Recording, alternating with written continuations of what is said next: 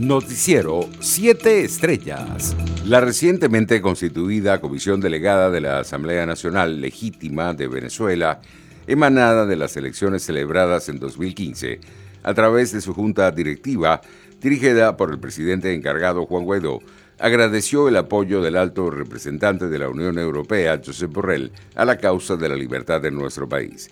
El presidente interino Juan Guaidó y los diputados del Parlamento Legítimo renovaron su compromiso con el bloque comunitario y con la comunidad internacional de seguir luchando sin descanso por la democracia y la libertad de Venezuela.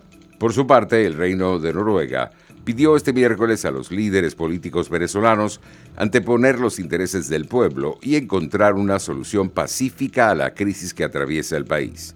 El gobierno noruego destacó la importancia de encontrar una solución pacífica a la crisis que salvaguarde los derechos humanos fundamentales, la participación democrática y el Estado de Derecho. La ministra de Asuntos Exteriores del país nórdico, Ine Eriksen Soreide, aseguró que elecciones libres y justas son un requisito para asegurar una democracia efectiva y la paz duradera en Venezuela. Para el profesor de la Universidad de Carabobo y economista Carlos Ñáñez, Venezuela entró este 5 de enero en un conflicto político que imposibilita la salida a la actual crisis económica. Según cálculos del analista, en 2020 se registró una caída de 30% del Producto Interno Bruto y hubo una inflación de más de 3.000% en nuestro país. Entre tanto, el Instituto Nacional de Higiene, Rafael Rangel, habilitó en su página web la opción para solicitar la prueba PCR de COVID-19 para viajar fuera de Venezuela con un costo de casi 80 dólares, lo equivalente a 1,42 petros que se pagarán en el propio instituto ubicado en la ciudad universitaria de Caracas. Internacionales. Alemania volvió a superar las mil víctimas mortales por coronavirus en las últimas 24 horas, mientras los nuevos contagios ascendieron a 21.237, según datos del Instituto Robert Koch de Virología actualizados la pasada medianoche. El número de positivos desde que se dio a conocer el primer contagio en el país suman 1.808.647 con 36.537 decesos,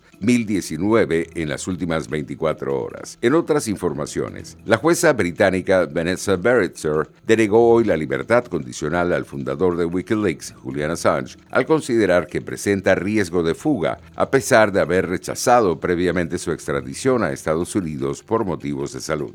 Al anunciar su decisión en la Corte de Magistrados de Westminster, la jueza señaló que Assange todavía no ha ganado su caso, dado que las autoridades norteamericanas recurrirán el fallo contrario a la entrega y tiene un incentivo para fugarse hasta que concluya ese proceso. Economía. Los precios del crudo extendían sus ganancias el miércoles, tocando su máximo desde fines de febrero, después de que Arabia Saudita anunció un gran recorte voluntario de producción y de un reporte de la industria que mostró que los inventarios petroleros en Estados Unidos bajaron la semana pasada. El referencial internacional Brent ganaba 54 centavos o un 1,01% a 54 dólares con 14 centavos el barril, tras tocar su nivel más elevado desde el 26 de febrero y trepar cerca de un 5% en la víspera.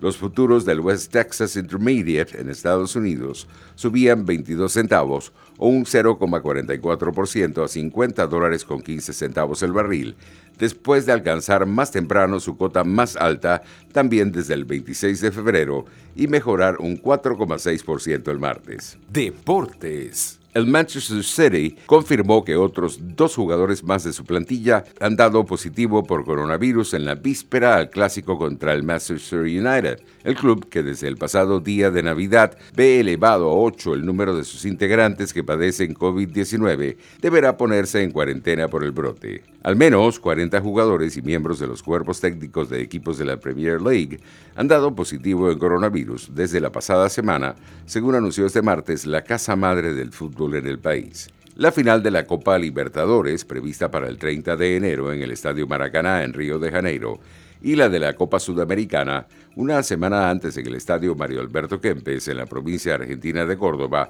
se disputarán sin público por razones sanitarias. En el caso de la Libertadores, la máxima autoridad del fútbol sudamericano indicó en su comunicado que la pandemia de COVID-19 no permite la realización de un evento de esta magnitud e importancia con la presencia de público, aún con aforo reducido. Noticiero 7 Estrellas.